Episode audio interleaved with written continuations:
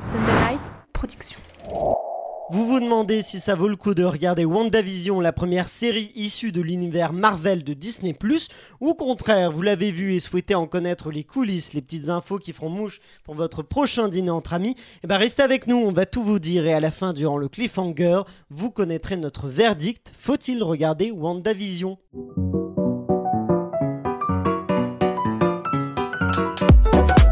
Bienvenue dans l'épisode 1, ce nouveau podcast entièrement consacré aux séries. Je m'appelle Aurélien Rapatel et je suis là avec mon équipe de serial killer pour vous éclairer sur cet univers sans fin. Que vous soyez un grand fan de séries et au contraire un amateur, que vous souhaitiez tout savoir sur leurs coulisses ou que vous n'ayez tout simplement pas le temps de tout regarder, eh bien ce podcast est fait pour vous. On va décortiquer pour vous les séries, les analyser, vous donner nos avis précis. Vous ressortirez de ce podcast en étant un véritable expert. Peut-être aussi expert que nos serial killers qui m'accompagnent et que je vous présente tout de suite. La première serial killeuse est une productrice et elle aimerait bien voir les pouvoirs de Wanda de la série WandaVision pour pouvoir gérer tous ses contrats juteux de production. C'est Elsa Morel. J'ai mes esclaves donc ça va. Ça, ça fonctionne autant, très bien. Notre second serial killer est un producteur artistique chez Canal+. Il doit être en train de fêter la janguille de la série La Flamme parce qu'il est en train de manger du pain au beurre. C'est Florian Guillot. Chantez avec nous la Jean-Jean, Ah la oui. Guiguille, Bien. la Jean. J'adore cette- cet épisode. Finalement, nous retrouvons une serial killeuse attachée de presse qui est un peu notre Andrea de 10%. Elle ne fait jamais aucune concession et c'est pour ça qu'on l'aime, c'est Emma Salvarelli. Salut tout le monde. Est-ce que vous allez bien aujourd'hui ça va très très bien. bien. Ça va la forme? Et bah aujourd'hui, on va s'attaquer à la série donc de Disney Plus WandaVision qui est dérivée du Marvel Cinematic Universe. Je sens que vous êtes tous impatients de nous donner plein d'infos sur cette série-là, mais avant, on va commencer par faire un tour d'horizon de l'actualité série à travers le monde. Reconduction, casting, tournage, info exclusive, vous allez tout savoir grâce à Emma Salvarelli qui va présenter le journal des séries que l'on surnomme l'Unagi News. Est une sorte d'état de totale conscience des choses. Bonjour à tous, on commence cette semaine par des news sur la série The Boys. Autant rester dans le thème, n'est-ce pas hein?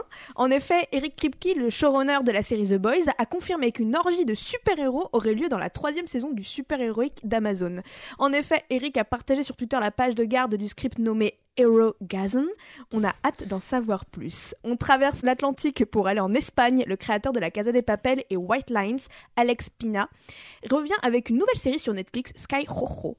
Je l'ai bien prononcé. Oh, l'accent. Elle l'a tenté. La Rota Rojo. Rojo. Moi j'aurais dit Sky Rojo. Hein. Sky Rojo. Les premières images sont disponibles et laissent présager une intrigue explosive, sortie prévue le 19 mars. Direction la France, Canal Plus se lance aussi sur une nouvelle création originale, Paris Police 1900. Nous plongeons dans une enquête passionnante au cœur d'une République française déchirée, de quoi combler les fans de costumes, d'histoire, mais aussi surtout les amateurs obscures et passionnantes. Enfin, nous terminons sur un deuil. Et oui, les fans de Peaky Blinders sont en deuil face à l'annonce de l'ultime saison 6, mais ne criez pas trop vite, celle-ci sera bouclée d'un film. Merci pour toutes ces infos passionnantes. Et est-ce que vous voulez réagir sur une ou deux infos, Elsa Bah, j'ai l'impression que la série Canal Plus en ce moment en France, on aime bien faire des choses avec des costumes ou enfin entre le bazar Oui. de la charité, Révolution, euh, le- les aventures du jeune Voltaire aussi. Effectivement, il y- en a eu pas mal. Après, je crois que justement, d'après ce que j'ai compris du marché, étant un spécialiste, ça va un peu se, se calmer apparemment. Il y en a eu beaucoup, du coup, là, il y, en aura un peu moins. On est peut-être sur la fin de cette période euh, à fond euh, de séries euh, historiques, mais c'est une bonne remarque. Euh, The Boys, c'est vraiment la grosse série d'Amazon. Florian, je crois Ah ouais, que tu regardes. Je suis complètement fan de The Boys et, euh, et je suis très content que la saison 3 ait beaucoup d'ambition. Pour ceux qui la connaissent pas, c'est sur Amazon. C'est vrai que souvent on va sur Netflix. Amazon Prime a aussi des très très bonnes séries. Et, euh, Prime The- Video. Prime Video, pardon, Amazon Prime Video. Euh, des très bonnes séries et The Boys, pour ceux qui le connaissent pas, c'est c'est incroyable parce que ça prend le parti de, de se dire euh, des mecs qui ont des super pouvoirs, qui sont des dieux sur Terre. Pourquoi est-ce que ce serait forcément des modèles de vertu? Pourquoi est-ce que ce serait pas juste euh, euh, des mecs horribles qui profiteraient de leur pouvoir pour pour la célébrité, pour euh, choper des nanas, pour euh, et d'ailleurs plutôt les violer plutôt que de les choper? Oui. Euh, c'est c'est c'est un postulat qui est tellement fort et tellement évident que on se dit comment ça n'a pas été fait avant. Et, euh, et donc euh, là, ils vont faire quelque chose qui n'avait pas encore été fait euh, dans The Boys, une orgie de, de super-héros. Apparemment, ça va être. on À prendre au sens figuré ou au sens. ça va être bah, peut-être comme Sense8, hein, peut-être vont-ils suivre cette piste-là. Mais restons d'ailleurs avec les super-héros, car il est temps d'entrer dans le vif du sujet avec notre analyse et critique de WandaVision. Il est donc l'heure de passer.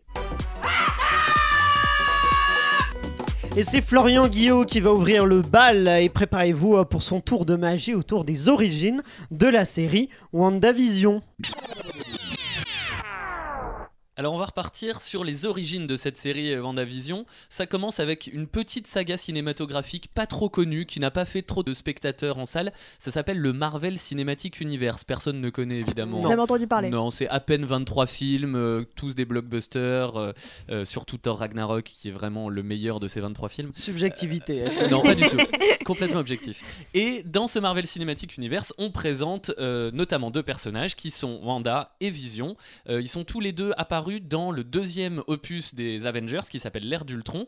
Wanda, c'est une jeune fille qui est en Sokovie, euh, qui est avec son frère jumeau qui s'appelle Pietro, et qui on découvre qu'ils sont orphelins à cause d'armes qui ont été euh, construites par Stark Industries. Donc au départ, ils sont plutôt très en colère après Tony Stark, et ensuite ils vont rentrer dans les Avengers. Vision, lui, de son côté, c'est une entité qui résulte de la combinaison de Jarvis, euh, l'intelligence artificielle de Tony Stark, et Ultron, euh, l'ennemi. Et en fait, il n'est ni l'un ni l'autre, il est un peu des deux à la fois. Ça devient un super-héros qui a au milieu du front la pierre de l'esprit qui lui sera retirée plus tard par Thanos. Dans le film Captain America Civil War, c'est à partir de ce moment-là que leur histoire d'amour apparaît. Et au moment où elle apparaît, euh, ils ne vont plus être traités que par le prisme de cette histoire d'amour. Les personnages ne vont plus évoluer que par là.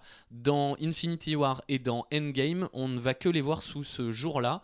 Et notamment dans Endgame, le peu de répliques qu'Elisabeth Olsen, qui joue Wanda, euh, va avoir à dire, c'est complètement que sur cette histoire d'amour et sur la perte de vision dans Infinity War. Donc les, personnages sont vraiment développés euh, dans ce sens-là, et c'est ce qui va continuer de se faire dans la série, puisqu'en septembre 2018, Marvel va annoncer la phase 4 du MCU. La phase 4, on est donc euh, après Avengers Endgame. Si vous pensiez que les super-héros c'était fini, eh ben non, il y a encore une phase pour le MCU. Et cette phase 4, elle passe euh, par le développement de séries pour Disney ⁇ qui est donc la maison mère de Marvel. En janvier 2019, c'est la showrunneuse Jack Schaffer qui intègre le projet. Elle a déjà écrit Captain Marvel et Black Widow. Donc elle est vraiment euh, spécialiste sur l'écriture de projets sur les super-héroïnes, puisqu'on va voir que Wanda, dans ce, dans ce projet, est vraiment plutôt le personnage principal de, de, de mon point de vue. Euh, sur les origines, du point de vue de la forme, on nous annonce que la série a pour ambition, par son sous-texte, de rendre hommage à plusieurs décennies de télévision américaine. Quand on dit ça, ça va vraiment de Ma sorcière bien aimée jusqu'à Friends, 30 Rock ou Parks and Recreation, qui est vraiment une série des années euh, 2010.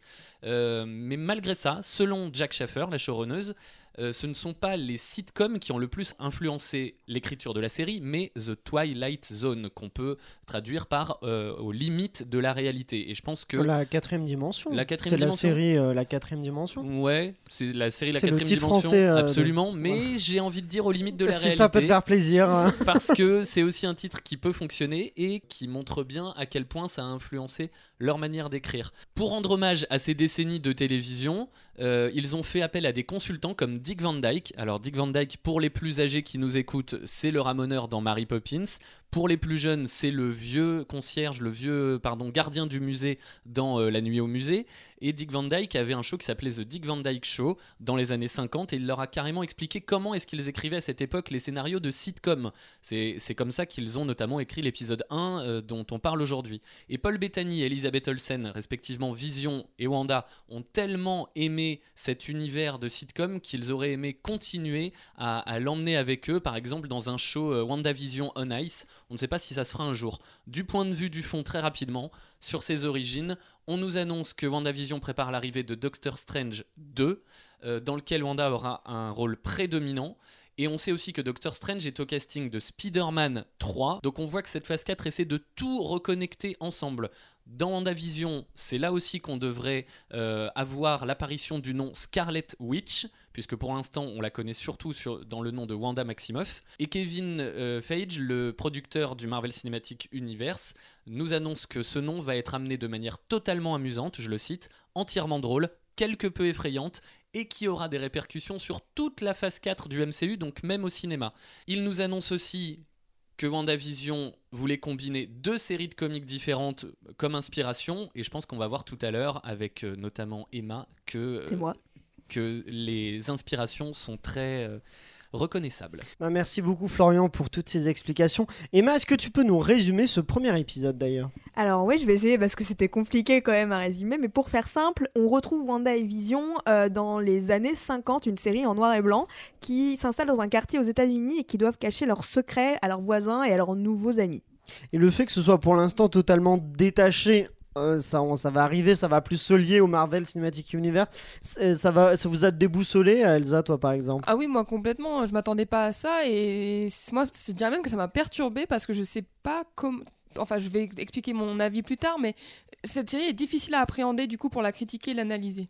Est-ce que tu, tu, tu- comprends pas où ça va? Oui, je Euh, comprends pas où ça va et puis c'est surtout, je me dis, mais en fait, WandaVision pourrait les remplacer par n'importe qui à ce moment-là. Enfin, quelle est la spécificité d'eux dans cette série à ce moment-là Qu'est-ce qui fait que eux sont irre- irremplaçables? Pour moi, je trouve pas la solution encore. T'es d'accord avec ça, Florian Je suis T'es le entièrement, même je suis entièrement d'accord avec Elsa. C'est hyper compliqué de faire une critique de, de WandaVision en ayant vu l'épisode 1 parce qu'en fait, quand on a vu l'épisode 1, on n'a rien vu de la série. On n'a même pas vu le propos de ce que ça traite ou de, de ce que ça va être. C'est très compliqué. Moi, quand j'ai regardé cette série, je me suis dit, mais depuis quand Marvel fait dans le surprenant alors que ce- ce- euh, au cinéma, ce sont les rois du scénario tout droit, sans aucune, euh, euh, sans aucune surprise. Je me dis, mais qu'est-ce que c'est? J'ai passé tout l'épisode à me dire, mais qu'est-ce que je suis en train de regarder? Où est-ce qu'on va, Emma? D'ailleurs, je voudrais faire un gros plus parce que je trouve que pour une fois, la bande-annonce ne nous laissait présager de rien. Et ça change, je trouve, parce que euh, vraiment, tu regardes, en- encore une fois, je trouve que c'était un peu tout ou rien. euh, en voyant la bande-annonce, je me dis soit je vais aimer, soit je vais détester. Et c'est ça que j'ai apprécié parce que c'était impossible de savoir où ça nous menait juste avec la bande-annonce. Et ça change. Il y a Florian qui veut réagir. Oui, parce qu'on est quand même sur un, un épisode en noir et blanc. Le culot aujourd'hui, en 2021, En 4 tiers. en 4 tiers, j'allais le dire, les images sont même pas en 16-9, en- de, de faire une, de lancer une série sur Disney Plus avec une cible, un public très jeune. Je sais que mon petit frère, par exemple, m'a dit euh, c'est vraiment pas bien, je vais arrêter de regarder. J'ai essayé de lui expliquer des choses dont on va certainement parler plus tard sur euh, ce que pouvait être la série par la suite, mais il me dit mais, mais non, moi j'y crois pas, ou j'ai pas le temps, etc. Il faut un culot incroyable pour mettre des images en noir et blanc, en 4 tiers. Euh, c'est un ovni complet. Elsa. Bah, c'est à ce moment-là que c'est important de s'appuyer sur le MCU, quoi. Marvel, c'est la marque Marvel qui va ramener ces gens-là, mais effectivement, comme dit Florian, je suis pas sûr que les plus jeunes adhèrent à ce noir et blanc tout de suite, même si je- on va en parler plus tard, mais l'épisode est plutôt bien construit quand même euh, Parce dans que son unité. Est-ce que c'est pas audacieux justement de, de lancer une série euh, comme ça avec un, un tel culot On a l'habitude des batailles de super-héros et là on est dans une petite banlieue avec euh, deux personnages qui tentent juste de cacher leur pouvoir dans les années 50. Euh, Florian. Bah, c'est très audacieux et moi je dirais même que c'est téméraire. Et c'est peut-être ce qui m'a le plus déplu dans cet épisode 1, c'est que je me dis, euh, si ce n'était pas Marvel, personne n'aurait tenté de faire ça. Et je me dis même, euh, les, les mecs de Marvel sont tellement sur d'eux qu'ils se, ils se permettent de, de perdre le public. Et si on avait une série euh, où il n'y avait pas des films avant pour euh, poser le, le contexte ou donner une envie de continuer, la série aurait été un flop monumental. Et dans, si on prend les choses de ce prisme-là, je me dis, les mecs ont quand même. euh, c'est pas, pas de l'irrespect pour le public parce que je sais que ça va être. Enfin, je pense que la série va être géniale à terme, mais, mais d'être aussi. euh, aussi euh, Démarrer aussi lentement. démarrer aussi lentement, c'est quand même très compliqué. On a quand même à 22 minutes du, de l'épisode un générique qui est digne d'un film parce qu'il fait 2 minutes Mhm. et après on a encore 5 minutes de crédit. Alors que moi je pensais qu'au bout, j'avais pas vu que c'était 30 minutes quand j'ai commencé à regarder. Mhm. Quand j'ai vu qu'il y avait ce générique, je me suis dit ah ok en fait c'était un très gros prologue de 20 minutes et maintenant l'épisode commence. Et non, en fait c'était la fin. Je, je me dis mais c'est incroyable de faire ça. Elsa. Bah, en fait, moi, je trouve, comme je l'ai dit, l'histoire, pour moi, elle n'est pas appropriée à Wanda et Vision. Parce que pour moi, dans le MCU, c'est des personnages qui, à qui je n'avais pas réussi à m'attacher réellement. Je trouve qu'ils sont pas très bien développés, leurs relations aussi. Donc, euh, pour moi, je comprends pas euh, l'intérêt de Marvel d'utiliser ce- cet angle-là, qui, je trouve, ne sert pas les personnages. D'un sitcom, tu veux dire, Ouais, faire voilà, comme s'ils étaient. en C'est plus- ma sorcière bien aimée, en gros, le, le- le- la référence de, de ces Mm. premiers épisodes, en tout cas. Et, et s'il n'y avait pas eu Wanda et si ça avait été un couple, un tout à fait une autre histoire, j'aurais trouvé la série géniale, j'aurais trouvé le concept génial. Mais là, je la trouve pas adaptée en fait à Wanda et Vision. En fait, c'est qu'on a une attente, et d'ailleurs, on peut le dire, parce qu'on avec Florian, on a regardé les trois premiers épisodes qui étaient disponibles quand on a enregistré euh, cet ce, podcast. Et, euh, donc, euh, au bout des trois premiers épisodes, ça démarre encore euh, lentement, quoi. Il y a pas euh, l'épisode 2, il n'y a pas une énorme révélation non plus.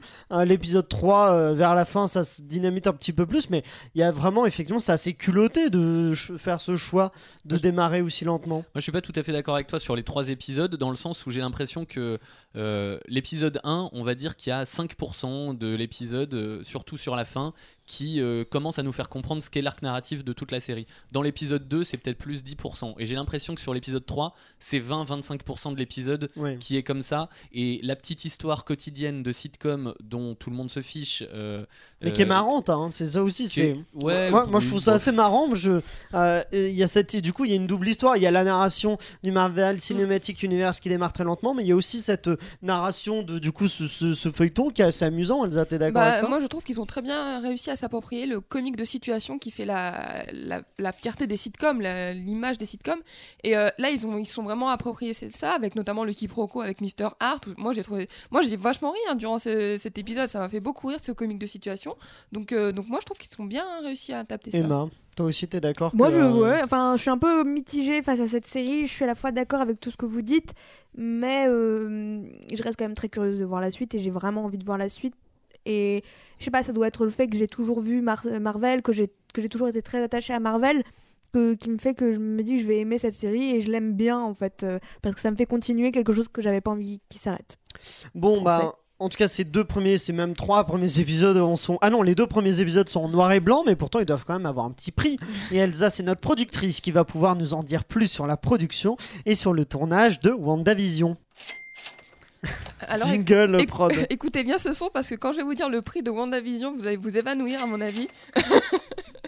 Euh, donc WandaVision, toute la série a coûté 225 millions de dollars. Pour vous donner une fourchette, Spider-Man Far From Home avait coûté 160 millions de dollars et Avenger Endgame avait coûté 356 millions de dollars. Mais pour vous donner peut-être une fourchette sur les séries, ce qui sera plus précis, c'est que euh, un épisode de WandaVision coûte 25 millions de dollars et un épisode de Game of Thrones 15 millions de dollars. Donc c'est quand même assez euh, culotté, je trouve, de la part de Marvel pour mettre un, un prix comme ça. Euh, L'unique réalisateur de la série est un homme qui s'appelle Matt Shackman, qui a notamment réalisé des épisodes pour les séries The Boys, Game of Thrones justement, ou encore Les Frères Scott, comme quoi on peut passer des Frères Scott à WandaVision sans souci. Euh, son objectif était à la fois d'attirer les fans incontournables de Marvel par le biais donc, de la Sorcière Rouge et de Vision, et en même temps d'attirer un nouveau public avec le côté décalé et l'hommage au sitcom. Pour info, la série a été tournée sous le titre de travail The Big Red, pour, par rapport à Vision, pour éviter de donner le titre, bah, pour garder le projet. comprenne. Voilà, euh, pour garder le projet secret, mais voilà, donc ça fait un gros vision, en gros, euh, c'est pas ouf, mais bon. Et euh, le tournage n'a pas été de tout repos puisqu'il a été interrompu par le coronavirus, notamment en mars 2020, avant de reprendre en septembre 2020. Et cette interruption a été mal vécue par les acteurs parce qu'en fait, quand ils ont repris, les acteurs n'avaient plus le droit de se mélanger avec le, le ca- tout le reste du casting et l'équipe de technique. Ils devaient rentrer à chaque fois dans leur caravane à, fin- à chaque fin de scène. Donc du coup, ça les a un peu perturbés. Mais après, ce qui leur a plu notamment, c'est que pour le premier épisode, tout l'intérieur a été reconstitué en studio et il y avait un vrai public qui était présent. Et de ce fait, euh, ça a terrifié Paul Bettany et Elisabeth Olsen, mais ils ont quand même apprécié l'expérience parce qu'ils ont dit que c'était génial et c'est l'histoire d'une fois. Ce qui est intéressant aussi, c'est qu'il y a une grosse préparation de toute l'équipe afin de reproduire le plus fidèlement possible chaque époque de sitcom, au point que les acteurs ont dû prendre des cours de dialecte afin de savoir reproduire l'intonation exacte des personnes vivant aux différentes époques des sitcoms. Donc ça, c'est hyper intéressant. Il y avait aussi un coach euh, au moment des scènes, des tournages, etc., pour leur vraiment les, gérer au niveau de l'inton- l'intonation. Et enfin, ce qui nous intéresse aussi dans ces premiers épisodes, c'est les effets spéciaux. Et notamment pour les épisodes 1 et 2, presque tous les effets spéciaux ont été réalisés en direct ou faits à l'ancienne, donc notamment avec des fils, des câbles ou du montage. Et aussi pour le noir et blanc des premiers et deuxième épisodes, l'équipe a tourné avec des caméras et des objectifs de l'époque. Et ce qui est très marrant, c'est que le personnage de Vision était peint en bleu pour que ça rende mieux en fait à l'écran en noir et blanc.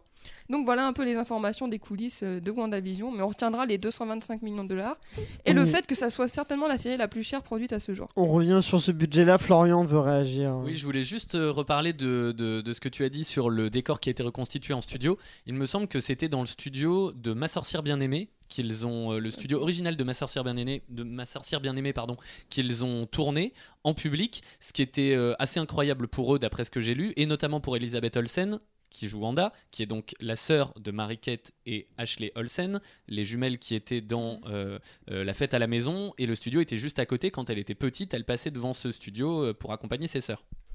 Eh ben, bonne, bonne information sur les, les tournages et les. euh, et euh, Emma, oui, tu peux Moi, je trouve euh, ça impressionnant, les acteurs, leur euh, capacité à s'adapter à toute situation. Tu veux dire pour, euh, pour Vision, du coup? Non, Parce mais dans- oui, bah, euh, c'est pas très impressionnant. Non, mais dans, dans ce que je veux dire, c'était juste une petite note pour dire bah, le fait de devoir de faire des cours de dialecte pour reprendre toutes les manières de parler, de, de reprendre les bons accents, ça, Mais je trouve ça. ça fonctionne Après, pas avec mal, le hein. budget, je pense qu'ils ont eu un bon chèque. hein. Ouais.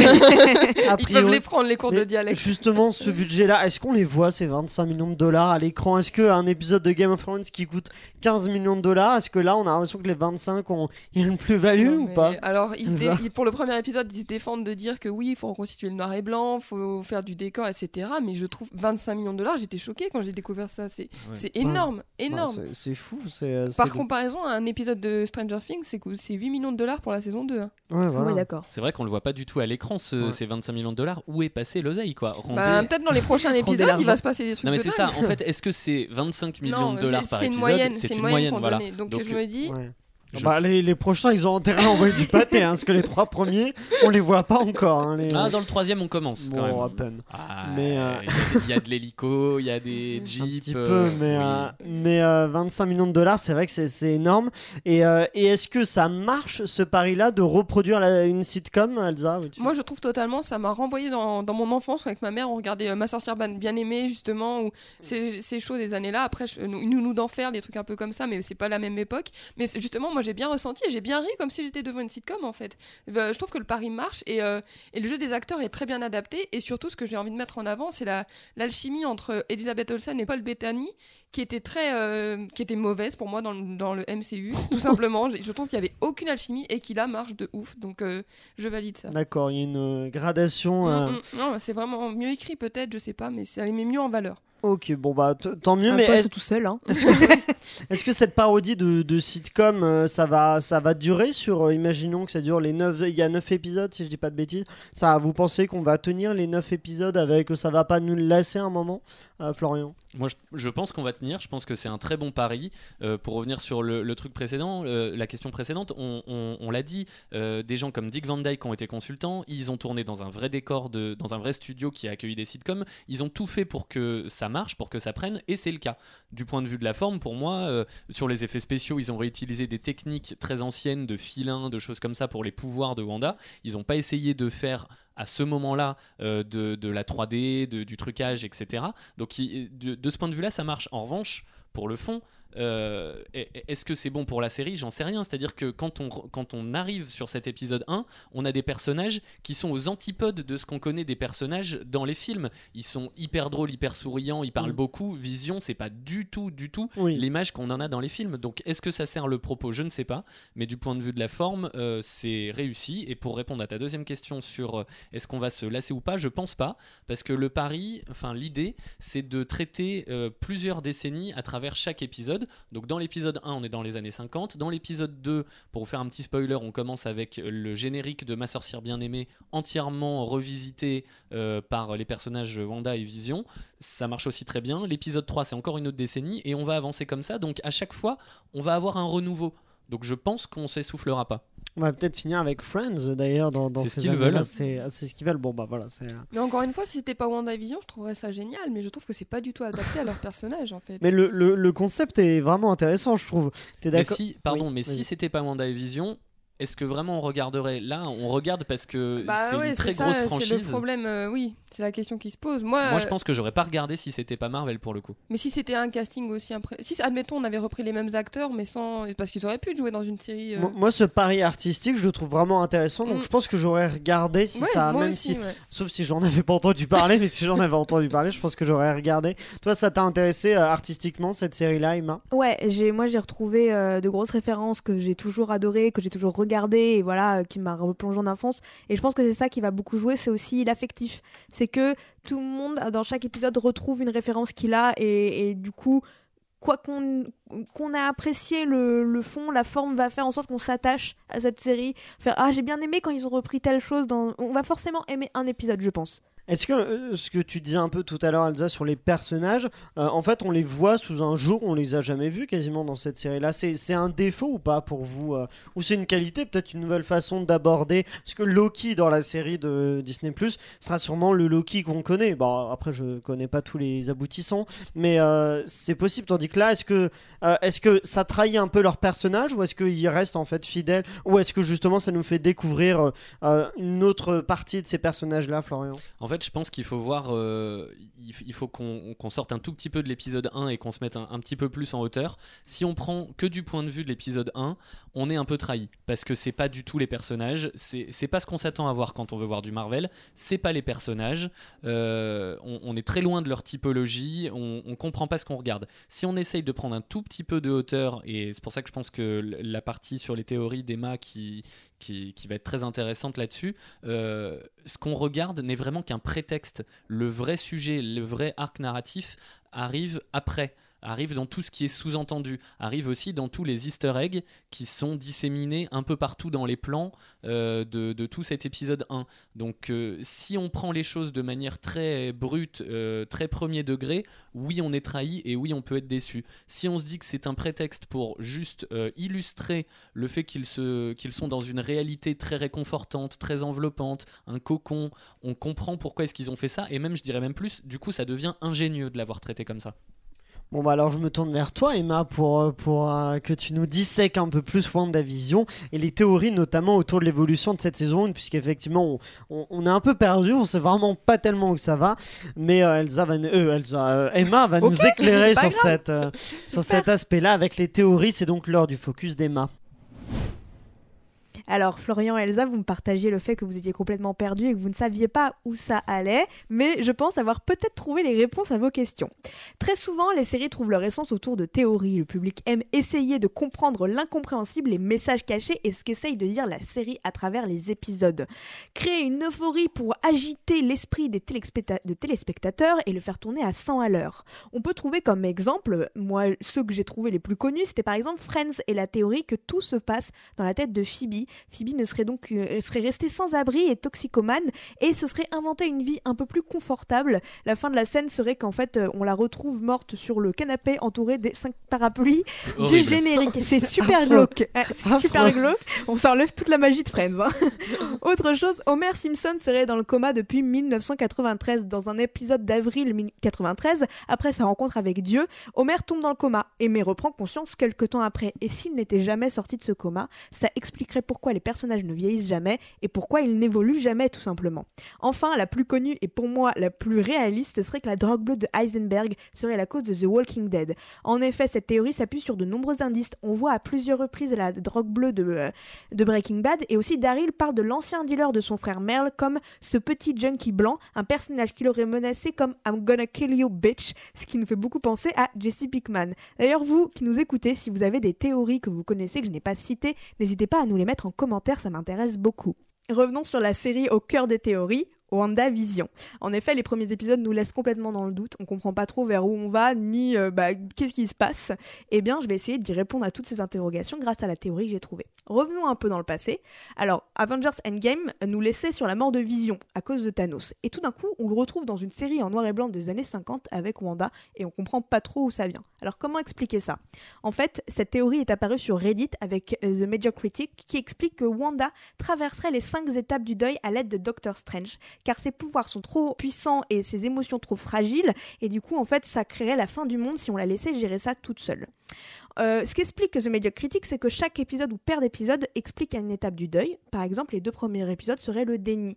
Wanda rembobine, répare et se crée une réalité qui correspond à ses fantasmes, c'est-à-dire où Vision n'est pas mort. Alors, Doctor Strange tenterait de l'aider activement à passer ces cinq étapes, car à ce moment-là, on découvre une nouvelle compagnie qui s'appelle Sword, qu'on voit à la fin des épisodes, et qui serait, on pense, contre Wanda, et qui essaierait de la contrôler parce qu'on la voit la surveiller. Comment cette théorie elle pourrait tenir la route? Eh bien, j'ai plusieurs indices qui s'y tiennent. Tout d'abord, on sait qu'en 2022, il y a la suite de Doctor Strange qui arrive, Doctor Strange in the Multiverse of Madness. Le titre déjà donne un petit indice. Et on sait qu'il y a un lien direct avec WandaVision. En effet, Kevin Feige, qui est de Marvel, a indiqué dans Comic Con 2019 que les deux étaient complètement liés et que c'était très important de voir WandaVision pour comprendre Doctor Strange qui arrivera du coup en 2022.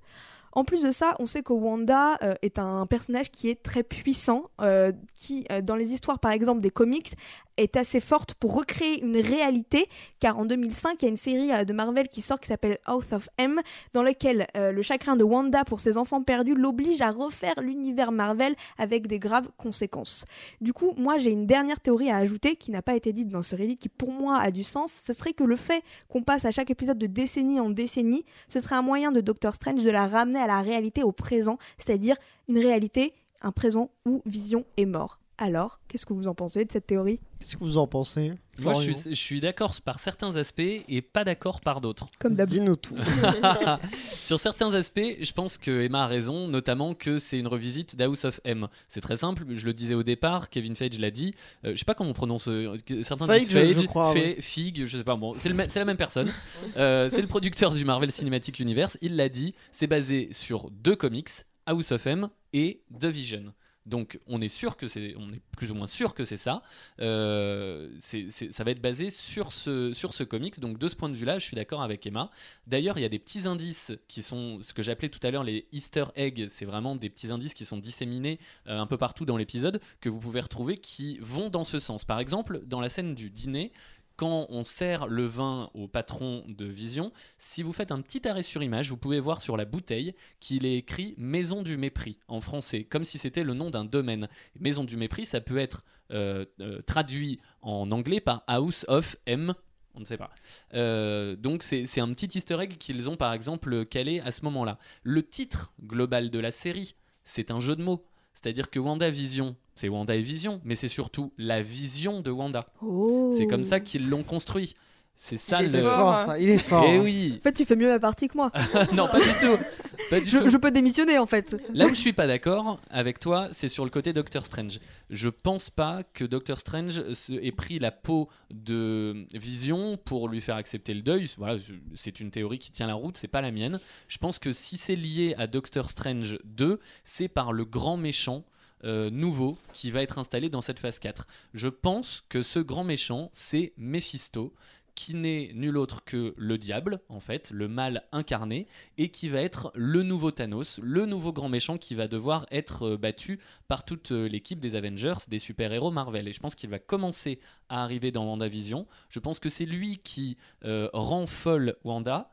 Euh, qui, la, la torture et qui du coup euh, l'oblige à créer une réalité alternative. Dans les comics, quand on dit ça, Wanda, c'est vraiment, quand on dit qu'elle crée une réalité alternative, c'est pas du rêve, c'est vraiment une nouvelle réalité. Elle, elle est vraiment en train de, de- changer le- la réalité des choses. Euh, quand elle euh, a des enfants, quand par ses pouvoirs elle arrive à tomber enceinte de vision, même mort, et avoir des enfants, ça existe vraiment. Ça me permet de vous parler d'un autre personnage, c'est celui d'Agnès. Agnès, la voisine, qui est un peu euh, bizarre et mystérieux. Euh, et ça va aller dans le sens de, de, ces, de cette théorie sur Mephisto. Agnès, pour moi, c'est Agatha Harkness dans les comics. Pourquoi Agatha Harkness? Déjà par le nom. Si vous prenez le début de Agatha, la fin de Harkness contracté, ça nous donne Agnès. Euh, comment... Agnès en anglais du coup. Agnès, peut-être. Et qui est-elle Et qui est-elle C'est la chef des sorcières de New Salem. C'est elle qui, dans les comics, a appris la magie à Wanda. Qu'est-ce qui étaye aussi cette théorie? C'est que dans l'épisode 1, euh, Agnès nous dit euh, Mon mari ne se souviendrait jamais de notre anniversaire de mariage que si une bière s'appelait 2 juin. Et ça, c'est très intéressant au niveau de la date. Le 2 juin, ça fait référence au 2 juin 1692, qui est le début du procès des sorcières de Salem, justement. Euh, Agnès, dans le comics, est aussi chargée d'effacer les enfants de Wanda parce qu'elle sait que ce ne sont que des fragments de Méphisto, ces enfants, et qu'ils ne sont pas vraiment réels. Elle supprime aussi le souvenir de l'esprit de Wanda pour alléger sa souffrance. Et enfin, il y a un petit dialogue entre, euh, elles quand elles sont euh, comme dans un club de lecture, ou en tout cas une assemblée de femmes, où à un moment donné, il y a des petites répliques comme ça qui sont disséminées. On dit juste, le diable se cache dans les détails. Et Agnès se penche vers Wanda, elle lui dit, oui, mais pas que.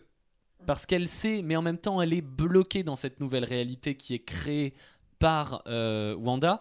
Et ce sont juste des toutes petites choses comme ça qui sont disséminées. Par exemple dans les pubs aussi qu'on peut voir euh, la première est donc sur Stark Industries. Si vous regardez dans le fond de l'image il manque le 6 sur l'horloge qui est derrière les personnages. Et devant eux il y a six tasses alignées les unes à côté des autres. On arrive jusqu'au au chiffre 666 qui est le signe de Mephisto évidemment. Après, sur tout ce que tu as dit par rapport au Sword, je suis d'accord avec toi. Le Sword, c'est donc euh, ce- ce- cette espèce d'entité qui est comme le Shield dans les films Marvel, mais qui, dans leur, domaine d'action, s'occupe plus de, de- des menaces cosmiques. Je suis d'accord avec toi. Ils interviennent, mais pour moi, ils ne sont pas contre Wanda. Justement, ils essayent de l'aider. Elle est bloquée, elle est torturée par Mephisto et ils essayent de l'aider, d'intervenir dans sa réalité alternative pour la faire revenir euh, dans la vraie réalité. Après, pour l'instant, on n'a pas l'impression qu'elle soit très torturée dans, dans ces, ces premiers épisodes, si? On a quand Ouais. même, euh, on a quand même euh, des voix qui viennent d'ailleurs qui lui disent euh, Wanda, est-ce que tu nous entends Euh, Dans la euh, radio. Qui te fait ça? Qui te fait ça? On entend ce. Oui, ces- c'est vrai. Ouais, non, non, euh, bon, bah du coup, je pense que tu as fait toute ma partie. Je vais, je vais m'arrêter ici. C'était euh, non non mais c'est convaincant et c'est c'est c'est assez passionnant et c'est aussi une des forces je pense du Marvel Cinematic Universe c'est de créer tout Euh, ça, ça passionne il y a plein de théories effectivement euh, tous les détails qu'on qu'on peut trouver il y a dans les fausses pubs il y a aussi Hydra le qu'on connaît donc euh, qui Alors ça, c'est dans l'épisode 3, il me semble, Hydra. Euh, il y a l'épisode 2 aussi je crois qu'il y a deux pubs avec Il me euh, ouais. semblait que, alors dans l'épisode 1, pour moi, j'ai un souvenir de Stark Industries. ça oui avec le grippin. Alors, il y a d'autres théories hein, qui Mhm. sont peut-être un peu plus euh, tirées par les cheveux, mais on nous dit que euh, le mot toaster, donc le grippin en, en anglais, c'est aussi une insulte en langue américaine pour insulter un robot. Euh, Et que c'est donc pour ça que, que, que ce- cet objet-là est placé. Et d'ailleurs, si vous regardez bien, le seul point de couleur qui arrive dans cet épisode avant euh, la fin de, de l'épisode, c'est juste le petit point rouge sur le toaster qui clignote Mmh. et qui rappellerait la réalité. Ouh. Euh, donc voilà, après, ça, de mon point de vue, c'est un tout petit peu plus tiré par les cheveux, Ouais. tout comme la plaque d'immatriculation où il est écrit 0102 et qui serait une référence au comic 102 dans lequel apparaît euh, le, le- les- un ennemi de vision qui s'appelle Wonderman. Là, on va très très loin. Peut-être que c'est le cas et peut-être que Marvel a fait un travail prodigieux Mmh. d'easter egg vraiment euh, alors easter egg pardon je, je l'ai dit beaucoup Oui, de fois je euh, traduis c'est les c'est vraiment les, des indices c'est les indices euh, oui. qui sont disséminés. Peut-être que Marvel a fait ce travail prodigieux et que du coup c'est vraiment une masterpiece de série, mais ça on s'en rendra compte qu'à la fin. Elsa toi ces théories ça te passionne ou tu t'en fous un peu? Non, j'avoue que ça me passionne. J'ai écouté euh, avec attention et euh, est-ce que ça te donne envie de regarder de continuer cette série bah, là du coup pour, j'attends pour ça j'attends aussi notre avis. oui le cliffhanger à la fin mais... mais peut-être que ça a changé mon avis. ah peut-être que hein, ça va être intéressant de Emma Et du coup, moi, je pense que tout ça, enfin, si je reste sur ma théorie du deuil, je pense que c'est aussi c'est ce qui expliquerait que la série soit peut-être un peu lente, parce que passer un deuil, c'est quelque chose qui est quand même très particulier. C'est pas quelque chose qu'on peut passer du jour au lendemain. Et je, effectivement, on passe par des étapes enfin, très personnelles, et, je pense que ça pourrait être expliqué le ton et voilà l'aspect un peu, on, ça avance pas beaucoup malgré deux épisodes, on sait pas trop où ça va. Parce que au final, le deuil, on sait jamais vers où ça va réellement. Elsa Mais dans le premier épisode, j'étais un peu euh, que sur une phase, mais il y a quand même un, un petit. Au moment où Mr. Hart s'étouffe, il y a quand même un moment qui est un peu dramatique et angoissant, et on sent que la, la série, bah, c'est vers là peut-être qu'elle va tendre. Et justement, moi j'aimerais préciser quelque chose c'est autant je trouve que le MCU est plutôt mauvais pour incorporer de l'humour dans le drame, comme ils font dans les films, autant là ils ont très bien géré, je trouve, la comédie et l'insertion du drame à ce moment-là, parce que ça, s'implique très bien, ça s'emboîte très bien dans la narration en fait. Euh, Florian Je suis entièrement d'accord avec Elsa sur euh, ce- cette euh, incorporation de l'humour. En fait, c'est un peu l'inverse, c'est-à-dire que dans les films, ils incorporent une petite dose d'humour qui est un peu là comme un cheveu sur la soupe dans, euh, dans une narration qui est vraiment sur l'enjeu. Et là, ils font un peu l'inverse. Ils, ils, ils incorporent une petite dose de drame dans une sitcom qui est censée être légère. Et là où ils sont aussi très ingénieux, c'est que si on, on- on prend euh, ce postulat de départ qui est qu'on est dans une réalité alternative euh, et que tout se traduit euh, comme si on était du coup dans un rêve de manière un petit peu bizarre, incompréhensible, etc. Ça devient du coup très ingénieux de se dire que Wanda, qui pour se défendre, crée une réalité alternative dans laquelle elle est dans un cocon avec son mari décédé, c'est très très ingénieux d'avoir amené ça dans une sitcom, de dire qu'est-ce qu'on pourrait utiliser, qu'est-ce qu'on pourrait trouver comme illustration de ce, de ce bonheur euh, familial, de ce bonheur en couple, ben, on va utiliser le fait de retracer toutes les sitcoms américaines et de faire une lettre d'amour à toute la télévision américaine. Emma, ouais, D- rapidement. Juste pour finir, moi je trouve que aussi ce qui peut confirmer la théorie, c'est qu'on remarque que rien ne se passe si Wanda ne le dit pas. Enfin, si si Wanda ne gère pas la situation, une situation ne se débloque pas. Et je trouve que ça montre un peu que c'est elle qui contrôle tout ce qui se passe. Euh, moi, j'ai une question. On parle donc de ces théories, c'est joli, et de ce qui pourrait arriver, mais ça n'arrive pas pour l'instant. Ah, on est euh, même euh, après au troisième épisode, euh, il y a, ça a bougé un tout petit peu plus. En même temps, ça, ça a un peu bougé euh, narrativement au premier épisode, donc on peut, on peut facilement faire plus. Est-ce qu'on n'a pas peur que, euh, je sais pas, l'arrivée peut-être de Mephisto, ou je sais pas, de- d'un enjeu euh, narratif, ça arrive à l'épisode 9, c'est-à-dire à la toute fin, en mode bon, bah alors là, on va commencer la série. Euh, je sais pas, Elsa. Bah, si la série reste dans le même ton, on, on prend quand même du plaisir à chaque épisode, ça va C'est pas désagréable, mais, mais, mais effectivement, narrativement, narrativement, si ça arrive au 9 épisode et que ça va être un c'est peu. joli, mais, mais Florian- après Florian a bien teasé, donc euh, j'ai envie de savoir. Euh, je, je pense pas que ce soit grave et même moi j'ai envie qu'ils prennent leur temps et que du coup euh, on nous fasse languir avec des indices dans tous les sens, que toutes les théories, même d'autres, il y en a d'autres qui parlent pas de Mephisto mais de- d'un personnage qui s'appelle le Beyonder sur euh, les réseaux, vous pouvez certainement les retrouver, c'est pas une théorie que je partage mais voilà, j'ai envie que ça fleurisse et que tout le monde se pose des questions. Je pense que le Du coup, c'est vraiment très pointu pour les fans de Marvel, quoi. Ah, C'est- exactement. C'est-à-dire que euh, si on aime un peu près Marvel euh, et qu'on n'a pas envie de chercher tous ces indices, on risque de rester sur des parodies de, de- de séries télévision pendant euh, une saison entière. Ça c'est sûr. Ils ont dit d'ailleurs, Kevin Feige a dit qu'il voulait que ceux qui n'ont pas vu les films puissent quand même profiter de la série. Là, faut pas abuser. Si c'était la volonté, c'est raté. Pour moi, c'est pour moi c'est raté. On peut pas profiter de ça si on n'est pas vraiment un fan de Marvel. Et je voudrais juste terminer par un- une petite chose. On voit que la bande-annonce montre que euh, ce qu'on voit dans l'épisode 1 n'est pas la série. La bande-annonce le montre, ce sera autre chose, il faut être patient. Je pense que le public va se diviser en trois groupes. Il y a ceux qui pensent que ce qu'ils ont vu dans l'épisode 1, ça va être ça tout le temps, c'est-à-dire des petits scénarios sans intérêt, quotidiens, sur euh, une engueulade avec le patron, un dîner, etc. Et ceux-là, malheureusement, je pense qu'on peut plus rien pour eux. Si vraiment ils pensent que ça va être ça, ils n'ont pas compris. Le deuxième groupe, c'est ceux qui savent que ça va changer, mais qui n'ont pas le cran de tenir. Et ceux-là, je les comprends. Je les comprends vraiment parce que le rythme est lent. Les easter eggs, même si euh, on a vu les trois premiers épisodes euh, tous les deux, Aurélien, on sait que ce que je disais tout à l'heure, on a un peu plus de cet arc narratif tout le temps. Mais je comprends qu'il y a tellement de séries, on n'a pas le temps, on a envie d'avoir quelque chose tout de suite. On regarde un Marvel, bim, c'est pour en avoir pour son argent. On n'a pas envie de se prendre la tête. Et il y a ceux, comme moi, qui sont très intrigués, voire excités, et qui vont suivre. Mais je pense que la plus grande catégorie, c'est la deuxième. Bon bah avant le cliffhanger dans lequel je vous poserai la question fatidique s'il faut continuer ou non à regarder la série, j'aimerais d'abord que l'on dise à nos auditeurs quelles autres œuvres pourraient leur plaire s'ils ont aimé WandaVision. Il est donc l'heure des recos de Flo. Je vais être très court parce que du coup je parle beaucoup depuis tout à l'heure, mais euh, je vais être très court, d'autant que les, si vous aimez les super-héros, c'est quand même très simple de savoir quoi regarder et de, de trouver d'autres œuvres euh, pour contenter votre appétit de fan d'œuvres super-héroïques. Euh, je parlerai pas de tout le côté DC, parce que DC Universe, parce que pour moi les séries DC, que ce soit Green Arrow, Flash, les autres, euh, c'est pas de très bonne qualité. Donc je vais plutôt vous recommander sur Netflix par exemple Umbrella Academy qui est euh, sur plusieurs euh, super-héros euh, sur J'ai fait une... J'ai perturbé parce que je te... Oh bof. oui, parce que c'est un podcast audio, on ne voit pas ta tête Oui. Aurélien, mais t'étais pas tout à fait d'accord. Ça. Je trouve que c'est pas mal. En tout cas, ça sort des codes. Bien entendu, The Boys sur Prime Video, on en a parlé tout à l'heure.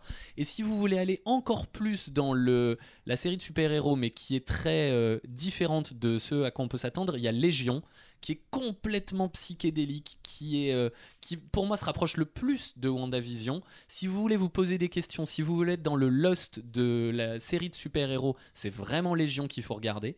Euh, on a aussi Watchmen qui est vraiment très très très réussi et qui est très peu connu en France mais qui est une œuvre de comics euh, vraiment très importante qui est très très bien réussie. Évidemment si vous voulez vous retourner du côté d'un film, on a un petit côté The Truman Show qu'on retrouve dans WandaVision, c'est-à-dire qu'on est dans un univers sans, sans vraiment on y soit, sans vraiment savoir où on se trouve. Voilà pour les recos. Euh, moi, juste, je, je rajouterai deux choses rapidement. Bah, ma sorcière bien aimée, si vous connaissez pas, Ah pour oui. voir euh, comme toutes les références à, à la série initiale. Et, euh, et l'épisode, alors je l'ai mis l'épisode 9 de la saison 4 de Doctor Who, qui est en fait exactement sur ce même principe, un personnage qui est enfermé dans un, dans un feuilleton télévisé et qui, pareil, ne comprend pas, voit que le temps, il, est, il, il parle avec quelqu'un d'un coup, il est dans sa chambre, il fait nuit, et qui comprend qu'il y a un souci parce qu'il est enfermé dans un téléfilm. Donc, c'est quand même assez proche de WandaVision, et donc ça pourrait vous intéresser. Mais maintenant, il est l'heure que il va falloir que je vous pose cette, cette question fatidique, euh, parce qu'il est l'heure du cliffhanger.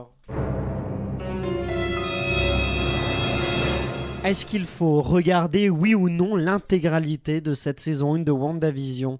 Florian Bah, pour moi, d'habitude, le premier épisode d'une série, souvent on dit euh, que c'est le meilleur parce que c'est le plus travaillé. On le regarde, on se dit oh là là, cette série va être absolument géniale, ça va être la, nouvelle série que je vais tout le temps regarder. Et puis la qualité euh, décroît petit à petit, c'est de moins en moins bien. On voit pas trop où les scénaristes veulent en venir. Eux-mêmes ne savent pas où ils vont, euh, donc euh, euh, ils n'avaient pas prévu que la série puisse durer sur plusieurs saisons. Là, c'est clairement l'inverse. On sait que c'est une mini-série qui va durer 9 épisodes. L'épisode 1 n'a aucun intérêt du point de vue du scénario, de la petite histoire quotidienne, du dîner avec le patron, mais on en profite pour distiller des easter eggs à chaque plan.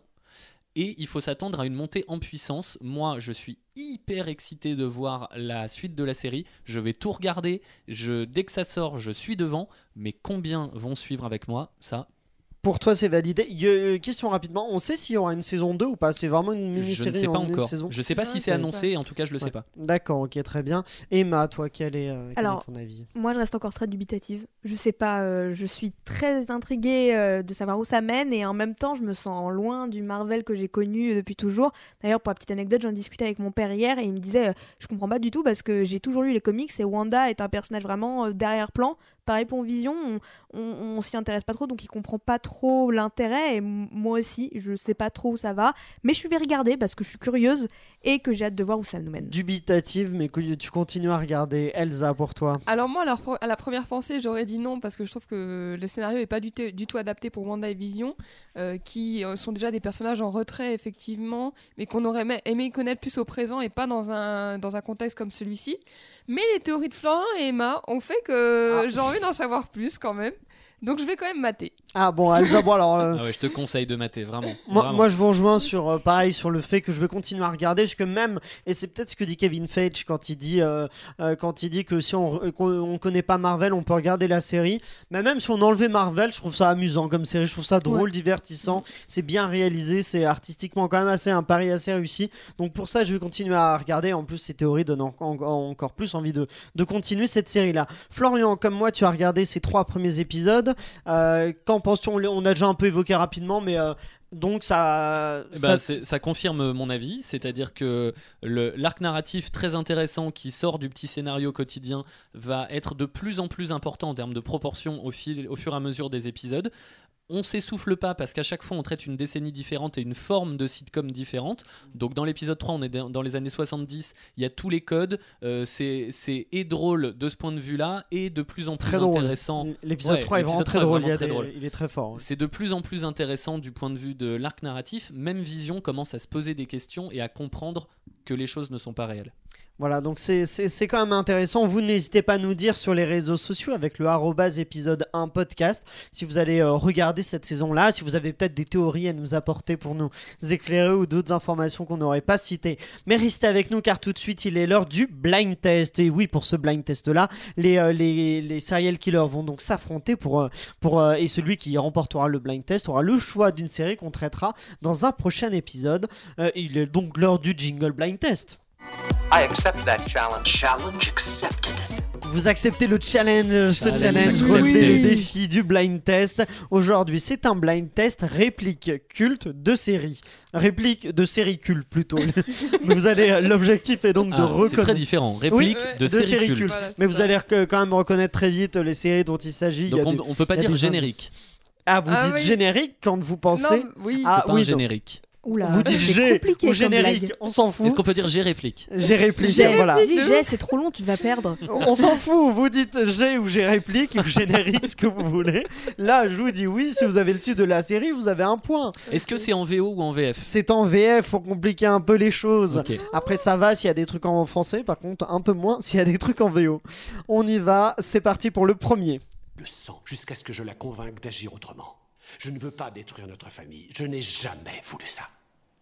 Tu as tué notre J'ai. Après qu'il m'a Emma. condamné. Game of Thrones. Exactement, Game of Thrones pour le premier a pas dit Tyrion. je là- réplique. Alors, G, il a très dit on bien, dit ce qu'on veut. Très bien, j'ai un point Rageuse. pour Emma qui trouve effectivement ce dialogue entre Tyrion et Cersei dans la saison Ah, 7 bravo. de Game of Thrones. Un point, on continue avec le second. Alors, comment ça va? Euh, ça va. euh, enfin, J'ai- non. Emma, La flamme. la flamme, Euh, trauma. De quoi? Dialogue entre, entre Pierre Ninet et Jonathan Cohen dans la flamme. Bien joué, bah dis donc Emma, très fort. Ok. Deux points pour Emma, zéro pour le reste de la troupe. On continue avec le troisième. Je vous ferai remarquer, après en avoir visionné énormément, que je ne me trompe pas en disant que ça, c'est pas du porno. Et surtout que la gifle donnée l'a été sans la permission officielle de l'arbitre du pari. J'ai Vas-y. euh, How I Met Your Ah, Mother. elle Exactement. Ah. Emma, euh, très très en forme. hein. Je vais vous avouer quelque chose dont j'ai honte. J'ai un peu trop regardé des séries en VF. Ah, ah, petit avantage. Bon, pour la flamme, pour le coup, il n'y a pas d'avantage. Oui, voilà. J'ai pas le droit de perdre sur How I Met Your Mother. Suis Pourtant, elle vient d'en avoir trois sur. Oh. Je me venge de la dernière fois. on continue, on continue avec celui-là. Ce sera des noms de villes. Ouais, c'est mieux les villes. Oh là, Oh tu m'as fait peur. la Casa des Papels. oui, la Oh case là de là. les noms de villes. Bon, est-ce qu'elle va faire le sans faute? Il en reste un. On compte sur toi, Emma. La pression. Allez, tout le monde se bat pour celui-là, c'est parti. Je vous en prie, monsieur le proviseur. J'ai Vas-y. Fais pas ci, fais pas Mais ça. oui. Oui, exactement. Ah ouais, bah Fais pas si- Je mets la réplique parce qu'elle est, elle est délicieuse. euh. Ah, c'est parti. Ah merde. Ah bah j'arrive. c'est bon. Je vous en prie, monsieur le proviseur. Non Monsieur le proviseur n'est pas un enculé. Fabienne Le Pic dans Fais pas ci, fais pas ça. 5 points, c'est la victoire écrasante d'Emma Ah ouais. Salvarelli. C'est ma Euh, vengeance. bien joué, bien joué Emma. Tu pourras choisir la série qu'on traitera dans un prochain épisode. Vous n'hésitez pas euh, derrière vos écouteurs. Donc j'ai dit à suivre nos comptes Instagram, notamment épisode 1 podcast. Il y a plein de contenus exclusifs, notamment Elsa qui vous prépare une petite infographie avec des chiffres qu'on n'a pas forcément dit dans, dans cet épisode-là. Vous allez apprendre encore plus de choses grâce à ça. Vous pouvez nous suivre et en, et en plus commenter pour donner vos avis sur, sur les épisodes et sur les séries qu'on traite et nous conseiller peut-être des séries à traiter à l'avenir. Merci donc à vous tous, chers Merci. serial killers. Merci, à Pierre-Emmanuel et Guillaume de chez Sunday Night Productions qui produit ce podcast. N'hésitez pas à partager au maximum épisode 1 afin de nous donner de la force. Et on se retrouve très bientôt pour un nouvel épisode 1 et de nouvelles infos. Merci d'avoir écouté ce podcast et à très bientôt. Salut